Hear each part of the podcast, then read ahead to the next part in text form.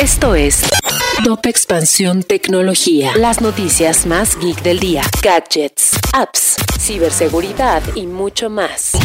Soy Ginger Yabur y este miércoles 2 de noviembre te comparto tu dosis de noticias geek. Tecnología. Amazon está buscando que la membresía Prime sea más robusta para sus usuarios y por esto amplió su catálogo de 2 a 100 millones de canciones.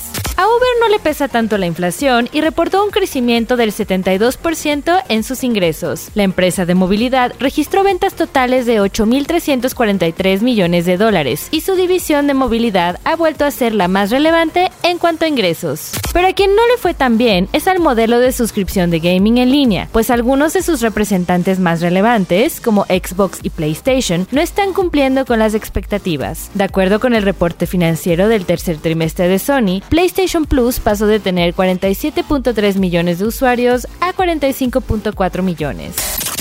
Y recuerda que si quieres saber más sobre esta y otras noticias geek, entra a expansión.mx diagonal tecnología. Esto fue Top Expansión Tecnología. With the Lucky Land slots, you can get lucky just about anywhere. This is your captain speaking. Uh, we've got clear runway and the weather's fine, but we're just going to circle up here a while and uh, get lucky. No, no, nothing like that. It's just these cash prizes add up quick. So I suggest you sit back, keep your tray table upright, and start getting lucky.